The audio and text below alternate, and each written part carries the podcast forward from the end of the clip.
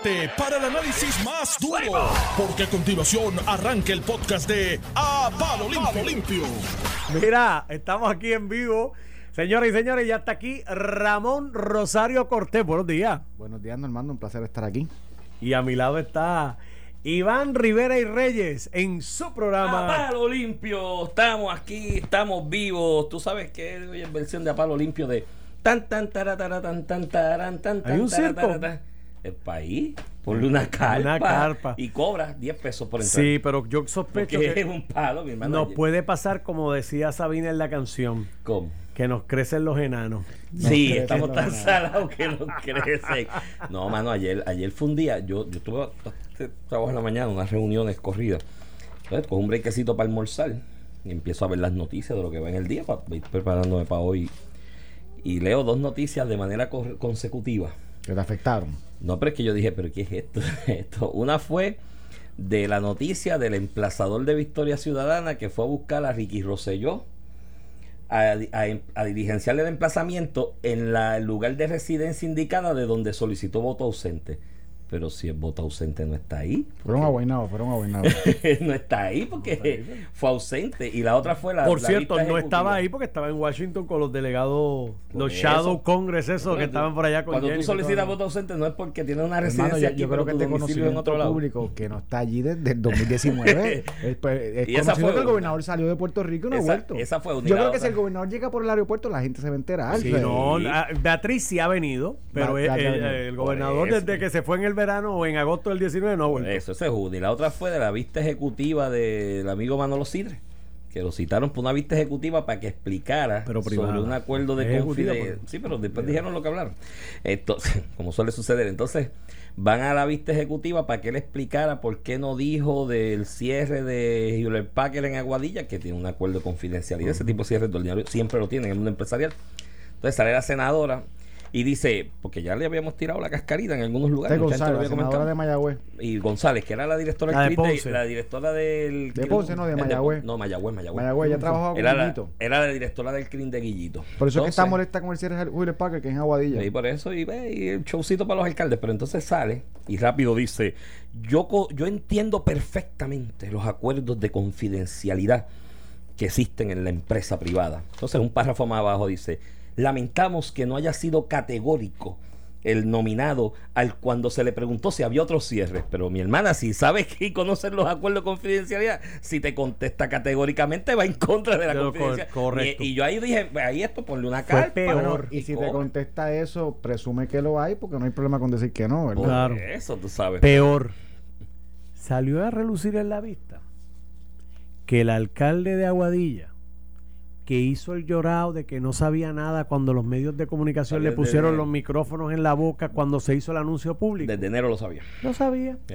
Y Que tenía supongo que conocimiento. tampoco- que Eso se tampoco filtra. Por podía- acuerdo confi- Sí, Ramón. Sí, sí, no, lo no, podía. te entiendo. pero, óyeme, el día que se hizo el anuncio frente a la facilidad de que le Lloro, pusimos lloro, el lloro. micrófono, Claro. el tipo estaba indignado. Yo no sabía nada. Es que Oye, pero tú eso me es una- perdonas. Es y una me vista- perdonan ustedes. Estos comentarios no, uno no se solidariza. Es que No, los políticos son embusteros por naturaleza. Pero yo creo, pero yo, pero yo creo que Noti uno se solidariza con eso. yo he visto una Bueno, promo- mira, Mira, mira, ofende a aquí hay, aquí hay una para- promoción de años que Mira, dice para- las noticias cambian por eso. Y para, y para, y para ponerle la, la, la cherry al Sunday, hago referencia a una descarguita que diste después de la entrevista al maestro Valdés, director de la Orquesta Sinfónica, de que los populares corren los candidatos toda la campaña diciendo Perluisi el abogado de la Junta. Entonces ahora le están cortando hasta la orquesta sinfónica porque quieren el presupuesto a la Junta. Y ahí yo dije, todos nos volvimos locos. ¿O es el circo de verdad? El Tú sabes. maestro dice aquí que en el presupuesto de Fortaleza, que es 233 ¿Quién es ese? millones, Ma- Maximiano Maximiano Valdés, Ah, Valdés. director de la Orquesta Sinfónica. está contemplado el presupuesto para operar la, la- la Orquesta Sinfónica de Puerto Rico. Entonces la Asamblea Legislativa está trabajando con el presupuesto que dicen que es el de la Junta, que no tiene eso. Que que de- prácticamente la descabeza, desmantela, la descabeza desmantela. la Orquesta Sinfónica, que es una creación de Muñoz. Pero no- Normando, te, te, te pongo una. te voy a- ahora sí la que te voy a poner la cherry. El presupuesto que aprobó la Cámara tiene 17 millones de dólares más a la Asamblea Legislativa del que tanto el gobernador como el Ah, no me digas eso, que eso no, chico, es broma. Por eso es que la edición de Apalo Limpio y es tan tan tan tan tan tan tan tan tan tan Mira, mira, pero pero en honor a la verdad y, pues esto es una colonia, todo lo que tú quieras decir. De, fíjate que entiendo la posición del, del ejecutivo de tratarle a lo de, de verdad de tener recursos, incluso hay un programa de, de aumento a los empleados, más allá de los oficiales de custodia, que el presupuesto aprobado se elimine, entre otras partidas particulares eh, que, la Cámara eliminó. Pero también entiendo el raciocinio filosófico de la Cámara. Tal vez podemos decir, de esos 17 millones de la Asamblea, vamos a ponerlo acá en este otro programa, ya sea la Sinfónica o los empleados públicos. La, determinación de política pública, pública, le toca a las personas que fueron electas. Ni yo, ni Normando, ni Iván eh, nos llamaron para eso en un proceso democrático. Pero yo entiendo también la posición de la Cámara en ese punto. Y es que, mira, tenemos una junta y nos han dicho el tamaño del cuarto. Son 10 mil, 100 millones de dólares, eh, un poquito más. Yo tengo que ajustar mi presupuesto ahí. Ah, vamos a la discusión de que si me dejaste cosas fuera, eh, de que el Ejecutivo con toda razón quiere eh, implementar como son los chavos de la Universidad de Puerto Rico, como son los chavos, ¿verdad? En este caso no se ve en este presupuesto, pero se verá en los futuros de cuando venga que sacar, destinar los 1.500, 2.000 millones de dólares completos sobre las pensiones. E, esa discusión de política pública la podemos entender, le, te digo yo, le puedo dar la razón al Ejecutivo, máxime cuando el presupuesto de la Cámara contempla un aumento a la Asamblea Legislativa. Este, pero entiendo la filosofía, tanto el presidente de la Cámara como el presidente de la Comisión de Hacienda. En la Cámara yo creo que Zaragoza está en la misma línea en el Senado, de que tenemos una junta, pues esto es un estatus territorial, di lo que tú quieras, vamos a llorar y pataletear, pues cogemos un pañuelo y nos secamos las lágrimas. Pero al final del día, Iván, eh, eh, en la situación real de Puerto Rico tenemos una junta que nos dijo este es el tamaño del cuarto. Vamos a la pelea de cómo acomodamos los muebles, ¿verdad? Que, eh, aquella discusión que se dio en el 2017 con, con, el presidente de la, de la junta en aquel entonces, José Carrión. Pero hasta ahí, Iván, yo creo que es una realidad.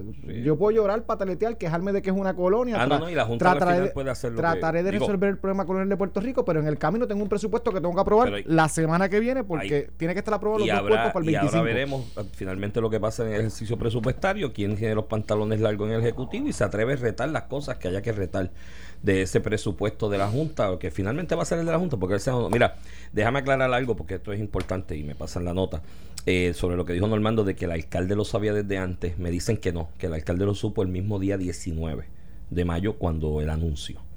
Que no lo sabía desde enero. Que no lo sabía desde enero, que lo, mm. que lo, que lo, que lo sabía desde el día 19, de hecho la fuente del DEC, eh, que lo, lo sabía, lo supo el 19 de mayo la, la tarde cuando se, se, se, hizo el anuncio, que el alcalde no lo sabía, de hecho me envían un comunicado de prensa que emitió el DEC ayer y su secretario Manolo Sidre, en el que se aclara esa, esa información que de alguna manera salió tergiversada en los medios sobre el conocimiento del alcalde y la posición del amigo Manolo Sidres de que él hubiese querido que esa vista fuera pública para que no se dieran tergiversaciones sobre la información como esa que ocurre en cuanto al conocimiento del alcalde al final de la misma y ese comunicado de prensa pues ya, ya, ya, se, ya se publicó eh, de parte del amigo Manolo Cires explicándole la, eh, la, situación con la información y su posición, que hubiese sido lo lógico también, es la pública.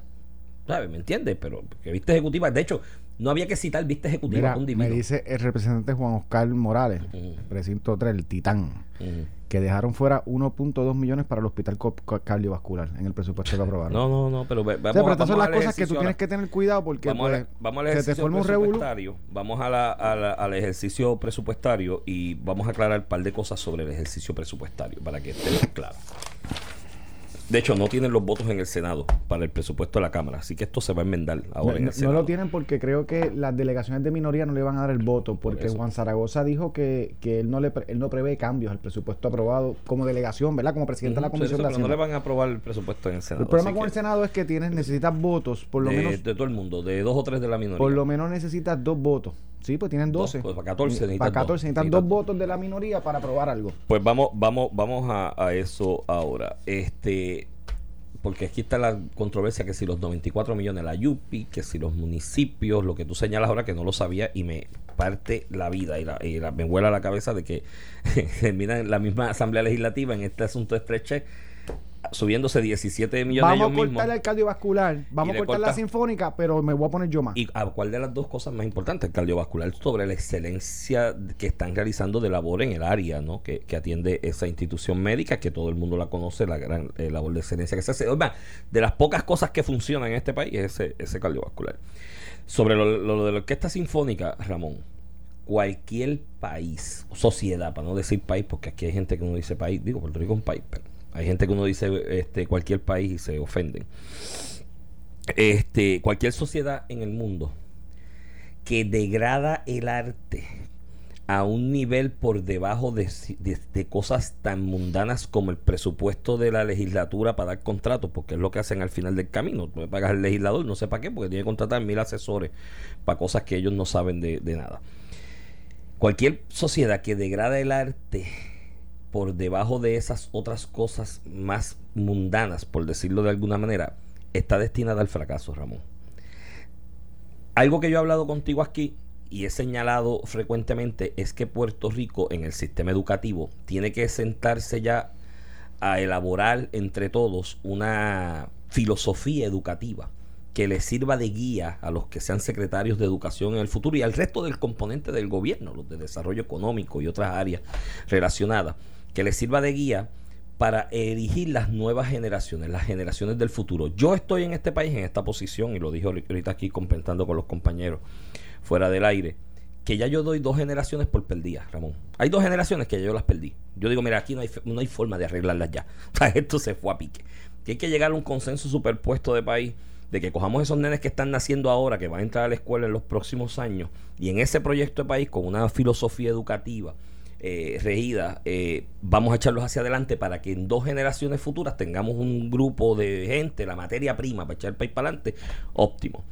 Siempre he dicho que esa filosofía educativa debe tener como centro la humanización del individuo. Después que tú humanizas al individuo y haces un ser humano de ese ser que nació y anda por ahí corriendo, ese hum- humanito que anda por ahí, ese, ese, ese, ese ser, que tú lo humanizas, lo demás viene por añadidura. Ahí saldrán los científicos, los matemáticos, los empleados, los atletas, los mecánicos, lo otro. Pero humaniza lo primero. Si algo humaniza es el arte, mi hermano, y que tú tengas que escuchar al director de una institución como la Orquesta Sinfónica que representa el arte como, como vehículo para la humanización del individuo, que eso es histórico. Búscate las grandes sociedades, Ramón, del mundo a través de la historia, empezando por los Medici para acá, que quizás instauraron la pre- esa, esa prioridad presupuestaria en, invertir en, en arte. Italia, en Italia. Florencia, sí, de allá para acá. Los Medici le, le dieron la pelea a la iglesia con el arte y dijeron, yo voy a humanizar y voy a trascender con el arte. Y lo hicieron. Y, de- hay una clase que se llama Humanidades en la universidad, que es por eso mismo, porque y empiezan enseñándote toda esa historia de los Medici, todo Florencia y tú, y que si Dante, que si Maquiavelo, que si Miguel Ángel, Rafael, y tú llegas allí y tú dices, diablo, toda esta gente vivieron aquí, una gente que tuvo la visión y se llama en la época del humanismo, del desarrollo de la humanidad, porque antes estábamos en el oscurantismo de la Edad Media. El arte como vehículo humanizante es esencial. Y tú tienes, tener al maestro de una orquesta sinfónica instaurada por el Estado, como dice, como dice Normando, la instauró Muñoz en esa visión, ¿no? De, de brindar arte como vehículo humanizante, teniéndolo por aquí, tener que ir por los medios a mendigar unos milloncitos más para que no le desmantelen la institución. Mi hermano, estamos bien perdidos, pero bien perdidos como país. Y el ejercicio presupuestario, Ramón, es un ejercicio político. Esto no es un ejercicio de una tabla de Excel. A mí me revienta el hígado cada vez que se paran, y lo hicieron los otros días. ¡Ah! Tenemos un presupuesto cuadrado y balanceado con la tabla de Excel. Y tengo un gran amigo que trabajó en él y me está escuchando y sé que ahorita me escribiré y me dirá, ah, está brutal lo que me dijiste. Y te quiero con, con, el alma. pantalones, con pantalones. Con pantalones. Te quiero y tú lo sabes que te quiero. Pero el ejercicio presupuestario no es un ejercicio simplemente matemático de la tabla de Excel. Tienes que atender problemas políticos, ¿verdad? Es un ejercicio Sí, sí. político y dentro de ese cernimiento político, mi hermano, si por la mente del legislador no pasó instituciones como el cardiovascular, como la orquesta sinfónica, ¿qué rayos fue lo que hiciste? Coger una tabla Excel y apretarle botones para que cuadrara. No, chico, así no se puede, de verdad. Y, y, y lo otro que dijo Normando, que tiene toda la razón del mundo, pero Luis era el abogado de la Junta, pero no. ahora yo quiero aprobar el presupuesto de la Junta. ¿Quién es el abogado de la Junta entonces al Mira, final del camino? Chicos, ya vamos a dejar pero- la politiquería pero- de estar metiéndole el dedo en el ojo a los otros. Y para no desconectar, ¿verdad? Eh, primero, fíjate que entiendo este raciocinio de querer llegar al número de la Junta, porque aunque todos odiemos a la Junta y la queremos matar y son el diablo, todo lo que tú quieras decir, para efectos de argumentación te lo voy a admitir todo. Este, al final del día va a ser el presupuesto de la Junta. Por eso que yo no veo mal el ejercicio de tratar de acomodar las prioridades dentro del número que estableció la Junta. Que yo puedo decir, y se han equivocado reiteradamente, yo entiendo la posición de Pedro Pérez también, reiteradamente se han, se han equivocado en las proyecciones, porque ellos son sumamente conservadores de lo que va a ingresar el gobierno y de lo que puede gastar. Y todos los años, Paquito Pareja en Hacienda les da pastique eso. O sea, literalmente terminamos, incluso en tiempos pandémicos, en tiempos después del huracán, en tiempos del terremoto, consistentemente empezamos a aumentar eh, los ingresos que nosotros se proyectaba, ¿verdad? Yo recuerdo que en el tiempo Cristian Sobrino, entre otros, eh, eh, tenía esta pelea con la Junta. No, pero es que nosotros vamos a ingresar más que eso. Y consistentemente, todos los años ingresábamos lo que es más, más de lo que el gobierno proyectaba y mucho ma- más, de lo que de lo que la Junta nos limitaba a nivel de presupuesto. Pero en la realidad, la Junta dice el número. Pues yo digo, yo entiendo ese, ese raciocinio de querer ajustar mi número al de ellos, porque es mi, mi realidad. Puede ser triste, puede ser lamentable, podemos llorar, coger el pañuelo, pero es la realidad. A lo que yo voy, y en parte coincido contigo, de, de que este ejercicio no se puede mecanizar o llevarlo, ¿verdad? A, números, do- no necesariamente, ¿verdad? Llevarlos a números, a, a un cómputo rígido. Tienes que atender problemas políticos. Y han expuesto a la Cámara a una situación imposible de defender. Eh, me explico. El Senado, si trata de aprobar esta medida, no va a tener los votos, porque no necesita votos de minoría. Van a quedar expuestos. O sea, la Asamblea Legislativa de por una política que adoptó Tatito Hernández, va a quedar la delegación del Partido Popular sin fuerza, sin, sin razón, porque en la medida que no puedas convencer a ningún otro partido que a otro partido que tu presupuesto es adecuado y no hay manera de convencerlos por cosas como esta. Le quitan y, y le- te, voy a, te voy a decir de qué son los 17 millones. Le quitan lo que le quitan, ¿verdad? Le quitan, le quitan fondos al programa de, pobreza infantil, a la Academia de la Policía, a los trabajadores sociales, a la Academia de Bomberos, unos dineros que se habían asignado al centro cardiovascular, que era para contratar, entre otras cosas, un cirujano cardiotoráxico que hace falta en Puerto Rico. Le quitan un millón a la nómina del Departamento de Salud para médicos. Le quitan 33 millones al Departamento de Justicia para reclutar más fiscales. Le niegan los 44 millones del Fondo de Equiparación para alcaldes y alcaldesas.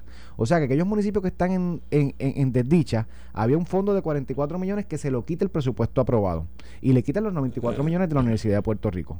Eso es el presupuesto de Tadito Hernández. Por otro lado, le mete 4.3 millones adicionales para la legislatura, 3.7 millones para gastos de legisladores.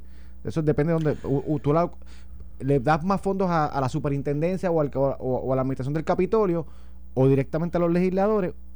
3.7 millones adicionales para los gastos legisladores, 9.1 millón para otras deudas de la Asamblea Legislativa. Se le estás metiendo un aumento de 7 millones a la Asamblea Legislativa mientras tienes todos estos problemas que no estás atendiendo. Políticamente mataste un presupuesto. Además de que Tadito saldrá trasquilado como salió trasquilado con la pelea del código electoral. Empujó un código electoral que se iba a colgar a medio mundo si no, si Pedro Pierluisi no consintía con su código electoral. Terminó el código electoral tiroteado hasta por los propios de su partido. El comisionado electoral del Partido Popular, Toñito Cruz, dijo que ese código no existía. Entonces, eh, eh, te metes en unas peleas que al final del día la propia oposición y los partidarios de tu partido te quitan la razón y quedan mal. O sea que el ejercicio que hicieron en la Cámara Sí, va a terminar afectándole a la Cámara de Representantes. Pues yo creo, digo, la distinción. Yo creo que en la legislatura, el presupuesto de la Cámara aprueba lo de la universidad y el fondo de equiparación. Lo que pasa es que ya Titillaresco dijo que eso no va. O sea, que eso no va. Porque como el, la, Igual con la OPR. igual como exacto con la OPR, a eso me refiero, porque eh, como es un ejercicio político el presupuesto, la filosofía de la mayoría de los miembros de la Junta va en esa dirección. ¿Cuáles son los dos puntos filosóficos? Oye, que no, yo no estoy muy lejos de ellos, no, eh, eso yo lo entiendo. Número uno, la Universidad de Puerto Rico, como universidad estatal, no puede estar subsidiada en términos porcentuales eh, de aportación del Estado más alto de lo que tenemos como, comparación en otras universidades de Estados Unidos, por ejemplo. Esa es la filosofía, no, no estoy diciendo que sea la mía, eh, pero esa es la filosofía de la Junta. La mía es que la universidad tiene que hacer más para producir sus propios ingresos con patente, investigación, los gran, buscar, hacer el trabajo y, y dejar ya la comodidad y el confort son que hay muchos catedráticos allí que cobran de catedráticos 100 mil pesos al año casi, lo que hacen es después dar dos clasecitas allí y irse a contratar por ahí asesorías y no aportan nada a la universidad. Esa es la filosofía de la Junta. En cuanto a los municipios, y esa sí yo la comparto, no puedes seguir manteniendo una estructura de operación gubernamental a nivel municipal que es insostenible por ella misma. Eso es así. Y eso es así. Y eso, es más, te voy a decir más, en los dos, en los dos temas, yo vengo hablando de eso en el país desde el 2001-2002. En los dos. Viendo cómo se manejaban las cosas en la universidad, dije, aquí es hora de que se empiece a buscar fondos propios de la universidad. Cuando yo llego a la universidad, que es más o menos para esa época, después de viejo, ya a los 30 años, y me empiezan a hablar de la autonomía universitaria, y yo, pero ¿cómo vamos a hablar de autonomía? Vamos allá a pedir 1.200 millones de pesos. Si yo Sí, quiero sí, hablar sí. de autonomía, tengo que ir destetándome, porque si no, no puedo hablar de autonomía. Y con los municipios, yo empecé 2002, 2003 con, digo, yo no empecé. Mario Negrón Portillo, Leo Santana Rabel, otros catedráticos de la Escuela Graduada de Administración Pública que los conocí en esa época. Y yo pues, trabajé los proyectos estos de regionalización. Ya con el, con el gobierno de Aníbal Acevedo Vilá se había aprobado un proyecto para investigar. De hecho, un- trabajé, facturé, nunca cobré porque llegó Silva Pura y lo desmanteló y eso se quedó en el aire. Porque ya desde esa época estudiosos del tema estaban diciendo, eso que aprobaste de la ley de municipios autónomos y estructuras es insostenible.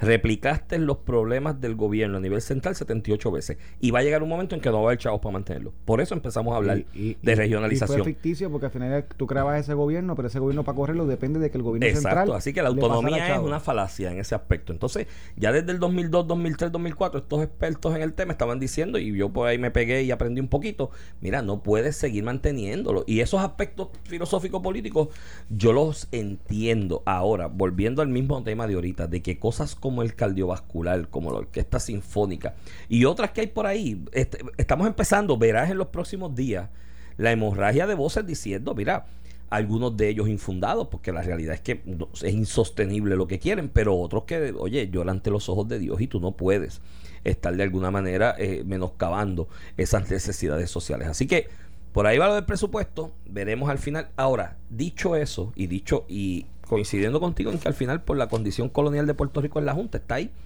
De hecho, hay gente celebrando ahí. Decía, si somos Estado, le van a dejar una junta también. Y va, va, va. Pero está bien, pero, No. pero ahora la tenemos, tú no, sabes. No, no. Es no- otra y cosa Y, no es así. Es y- si, si, el, si el gobierno local permite tener un agente fiscal, como lo hacían con Banco Gubernamental de Fomento, exacto. como lo hizo New York. Otra cosa es que el del Sería Congreso. como un supersecretario de Hacienda que tenga Ajá. más poderes otra de fiscalización. Es que, otra cosa es que el. Congreso me imponga por encima del gobierno electo una junta que yo no pueda cambiar. Eso es distinto. celebrando la junta. Y es- Estaban dicho- confundiendo, estaban confundiendo. Pero dicho eso, dicho eso, Ramón, y la mentalidad de Pierluisi es de estadista. A lo que apruebe la Junta, cuando surjan las necesidades, tiene que atreverse a cruzar la raya y el pie. Y tiene que hacer los movimientos de dinero del Ejecutivo y justificarlos y que lo lleven al tribunal. Que la Junta lo lleve al tribunal y él lo justifique dentro del marco de la propia ley promesa, los movimientos que tengan que hacer, porque son cosas que por necesidad tienes que hacerlo, ¿me entiendes? Y no me refiero al bono de Navidad, ¿no? Porque ahora ya la Junta se, se, arremilló con el bono de Navidad y dijo, no, está bien, vamos a dar bono de Navidad. Yo nunca, o sea, yo decía, pero ¿por qué bono de Navidad? Hablen de bono de productividad. Pero otras cosas que el Ejecutivo tendrá que tirar la raya y decir, mira, conseguí los chavos aquí. Y los tengo aquí, los voy a asignar. Y si a la Junta no le gusta, porque los lleve al tribunal y va a tener que hacerlo, porque vuelvo y te repito, en ese en esa distinción política, reconociendo que somos una colonia, hay que sacar el, el- el- el macho parcial de vez en cuando. Digo, y no estoy reforzando actitudes machistas, es un refrán popular para que nos, enten- que a nos todos nos entendamos. enseñaron cuando chiquitos y refleja nuestra sociedad. Pero hay que sacar la valentía, para decirlo de alguna manera parcial, y decir, mira, ¿sabes qué, Junta? En esta necesidad, aunque tú dijiste que no, yo voy a hacer la asignación porque tengo los chavos. Y, y, y, y a la larga, la Junta tiene razón en un asunto. Pierluisi no puede hacer acopio y el país no puede hacer acopio de lo que nos aprueben con lo de Medicare y Medicaid y la paridad y lo que venga ahora de designación. Pero todo suena y todo indica a que esos chavitos los van a aprobar a nivel congresional para que en no el presupuesto ya para que no se caiga la, la de esto, la tarjeta de salud, si no, no hay manera de financiarla. Eso le va a dar un alivio y un respiro también al gobierno de unos cuantos millones de dólares este, en este presupuesto que viene para hacer ese tipo de movimiento y que lo haga y le diga, mira, Junta, en aquel momento lo aprobaste bajo una realidad, ahora tengo otra, tengo los chavos y los voy a mover. Mira, pues con eso vamos para la pausa y cuando vuelva quiero que hablemos un poquito de energía eléctrica y ahora todo el mundo tiene bri- brigada. Ahora hay, 78 energías hay eléctricas, 78. autoridades de energía eléctrica. No, hay más porque también están los representantes. Georgie tiene una también. Todo el mundo tiene una autoridad de energía eléctrica. Vamos a hablar de eso, porque eso tiene unos, eh, unos entramados filosóficos políticos detrás también que hay que, Con, que analizar. con eso los dejamos y nos, nos escuchamos ahorita. Estás escuchando el podcast de A Palo Limpio de Noti1630. Si a usted le dan dos taquillas para la lucha libre o para la orquesta sinfónica, ¿cuál escoge? Yo, si es la de Carlitos Colón, lucha libre. Carlitos Colón. es- Sin- Tú sabes que lugar Carlitos... a- estábamos hablando fuera del aire de nuestros tiempos, ¿verdad? De chamaquito con la lucha libre. Y la verdad es que yo tengo muchísimos buenos recuerdos con mi abuela en la Acrópolis de Manatí. Yo con mis viejos, mi abuela viejo. gritándole al árbitro pillo. Mi viejo era. atrás, no mi viejo, mi viejo era fan- La hora esa de las 12 del mediodía, que era que transmitían el programa los sábados y los domingos, eso era sagrado. O sea, no se podía hacer nada en casa que no Me fuera. compraron una, una, me compraron, ¿verdad? Obviamente, después de mucho tiempo, que sé yo, que me compraron una mascarilla, una máscara del Bronco. ¿Te acuerdas del Bronco? Me acuerdo del Bronco. ¿eh? Papá, esa mascarilla yo la usé hasta que el tamaño del ojo me llegaba a la boca. Esa ma- y yo era La cabeza, Bronco. cho- la cabeza Así, creciendo y la me- máscara. Algunas veces me la ponía por el boquete que no era. No, yo me, yo, yo recuerdo, recuerdo esa época de las impactantes así escenas impactantes. Eh, recuerdo Carlitos Colón, Carlitos Colón ha hecho mucho por el nacionalismo puertorriqueño. Carlitos Colón hizo más por el nacionalismo Sí. puertorriqueño que todos los independentistas del país. que derrotaba Al gringo rubio a- a grande. el que venía donde fuera. Una vez fue que, que peleó, el, el, el parte del, del espectáculo, peleó con unos tipos de apellido Martel, que eran franceses, algo así. Ah, los Martel, Peleó los con ellos en un restaurante en Condado, lo metieron preso. Eh, el- la pareja de él, que era para aquella época José Rivera, estaba peleando solo con los dos porque Carlitos no llegó, estaba en la cárcel. Cacho, y llega Carlitos Colón con la maleta, cogiendo así, que yo dije, en la cárcel dan maletas, pero bueno, Él él llegó con la maleta. maleta corriendo y se metió al ring. a No, muchachos, eso fue La- una cosa. las Se quería que caer en el estadio. En el Rubén Rodríguez llega Carlitos Colón en helicóptero. Yo nunca había visto un helicóptero, Iván. Eso era, este tipo llegó en un helicóptero, brother. Mira, Pero pues volviendo demasiado- mira, de lo que hablamos ahorita de los presupuestos de la sinfónica y demás, alguien me apunta con mucha razón. Vamos a pesetear con la orquesta sinfónica, pero hay decretos contributivos a los reggaetoneros y a productores de reggaetoneros Hay- hay- para tirar por el techo. de que se- de que Así que las prioridades, cuidado donde las de que ponen. se invierte en la música comercial, más allá del, del reggaetón, eh, se invierte. ¿Por qué no podemos invertir también en la parte eso, cultural, verdad? Mira, y, Iván, y de hecho nosotros traemos muchos artistas a Puerto Rico, precisamente porque tenemos una orquesta sinfónica que muchas veces lo acompañan. Eso es así. Piensa. Si no vinieran. no vinieran. Mira, este, Iván, te quería tocar un- una, una noticia, ¿verdad? Que eh, empezó hace como dos o tres semanas y ya es todo el mundo. Todo el mundo tiene una autoridad de energía eléctrica. Isabela, San Sebastián, hasta Georgie Navarro en el precinto 5 de San Juan y todos los alcaldes han anunciado eh, que han creado una autoridad de energía eléctrica en su municipio para eh, conectar el servicio de energía eléctrica en, varios sectores. Ayer sale el Colegio de Periodistas Electricistas, ¿verdad? Advirtiendo, ¿verdad? De los riesgos. Y, y yo entiendo la parte política. Tienes una situación económica. Y a mí me- siempre me gusta evaluar la, parte política para darle razón a por qué los alcaldes o un político hace esto, ¿verdad? Y después uno puede evaluar si está bien o mal, pero la realidad política determina muchas de las decisiones que toman que toma un funcionario electo, sobre todo. Este, yo entiendo el, el, el, el revolú que te causa de que tienes un montón de ciudadanos en tu jurisdicción, de que no tienen luz, no tienen luz. Y tú tratas de calmar, no, no, yo creé una autoridad aquí, tenemos la Georgie Navarro Power Electric, que, que obviamente lo hace con, con, con, con, con la buena voluntad, ¿verdad?, de atender una necesidad que no necesariamente está teniendo las autoridades públicas, y en este caso Luma, que es una entidad privada. Pero tengan cuidado con que ese hecho eh, político inmediato para, para apaciguar, porque tú no tienes una autoridad para conectar un municipio completo. Vamos a dejarnos de esto. O sea, el Isabel anunció, yo tengo una yo tengo una autoridad ahora y voy a voy a conectar dos- gente, puedes dos tener camiones, dos contratistas tres- y dos contratistas y tú no vas a poder resolver el problema en tu municipio, pero te proyectas como que estás haciendo algo. Esa parte la entiendo. pero tengan cuidado que por ese efecto inmediato político, no te crees uno peor. Si pasa, si hay, si un residente o una persona que está trabajando, eh, que muchas veces, y lo dice el Colegio de Peritos Electricistas, lo que están haciendo esto no están ni autorizados, no son ingenieros electricistas, ni son eh, eh, conoce- conocedores, ¿verdad?, con licencia de, de- de estos temas energéticos. Se te muere alguien allí, un accidente La lamentable. demanda. Se, olvídate la demanda, Iván, eso se resuelve con el tope del Estado y el seguro. Se cae un poste eh, y cae en una casa o cualquier cosa de esta. El daño. El, El daño eh, social, ¿verdad? Para la persona que se perju- perjudica. Pero el daño político que van a tener va a ser abismal. Van a ir por lana y van a salir trasquilados. déjame aprovechar para. Y esto lo empezó a- esto lo empezó Javier Jiménez con el pago, con el Sí, pepino cuando María, Authority que- cuando María. María fue desesperante. Bueno, yo te puedo Y comentar. ahora todo el mundo lo, lo copió. Yo te puedo comentar, en el barrio El Verde de Comerío donde yo me crié, cuando dobló la curva de la milla y un 16, ya para mayo, mayo del 2018, después de María y no llegaba luz, esto es un barrio bien en el centro, en el centro, en el centro, que ¿En dónde? ¿En Comerío? en Comerío El Verde, el Verde, donde yo me crié. Ah, El Verde, Este, ya para mayo del 2018. Buen sitio a pesar de eso. Sí, sí, mano. Buena añoranza y fresquito y todo lo echo de menos. Adiós, mira quién está por ahí. Mira, Ángel Matos viene hoy. El mato. Parece que viene para sin miedo. Sí, viene por Carmelo. Este, Va a explicar el presupuesto ese que aprobó. Mírame, de hecho, paréntesis para analizar eso que, me, que acabas de, de establecer de los alcaldes. Me envía el amigo Tatito Hernández, y, pero ya yo lo aclaré al aire, que en el presupuesto sí se le asignó a los municipios, el de la Cámara. Y hay una, la resolución tiene, Eh, El, el fondo de equiparación de los 44. no sé si llega a los 44, pero se aprobó dinero para cada municipio y está enumerado y me envió la, las partidas. Pero ya yo lo había aclarado y lo de la universidad también, la Cámara lo, lo defendió. Que lo que pasa es que Yaresco le dijo, no va, o sea, olvídate de los chavos los Por municipios. eso, pero en el presupuesto aprobado lo sacó. No, no, está. En el que En- aprobaron en por el que aprobó 2005. la Cámara, sí. Lo que pasa es que. Yaresco le dijo, no lo voy a, no le voy a dar paso. Pero está en, está en la línea. está en la línea. Sí. Eso tiene derecho político. No, no, fue- no son las expresiones del gobernador público, ¿verdad? No, no estoy diciendo No, que. no, pero- quién- no, no sé quién tiene la razón Bueno, en eso. pues ahí está. El asunto es que eh, se me fue el hilo. Ah, eh, sobre el asunto de la energía eléctrica y los alcaldes. Mira, esto es lo mismo del COVID, Ramón, y va de la mano de lo que te dije ahorita. Creaste 78 muñecos administrativos gubernamentales, iguales que el del Estado Central, sin el dinero y muchas veces a veces sin la necesidad, porque cuál es, mira, aquí tú a veces vas guiando y pasas de un municipio a otro y no te diste cuenta que cruzaste de un municipio a otro y la Yo me di cuenta cuando llegaba. y la distribución muchachos en Vega Baja es de felicidad. Vega Baja yo nunca sé si estoy en Morovia en Vega Baja allá cuando paso por allí por- de respeto. Tú el expreso por la número no, no tocas por oír, que tú hablas. Iba. pero por ahí en la carretera para Morovis Sube también una carretera, Pues, entonces el asunto es que que la que la que ya la, la, la composición de los municipios como tal, que lo crearon los españoles cuando no había vías de comunicación y demás, y creaste 78 por la falta de vía de comunicación, y yo creaba mi nichito,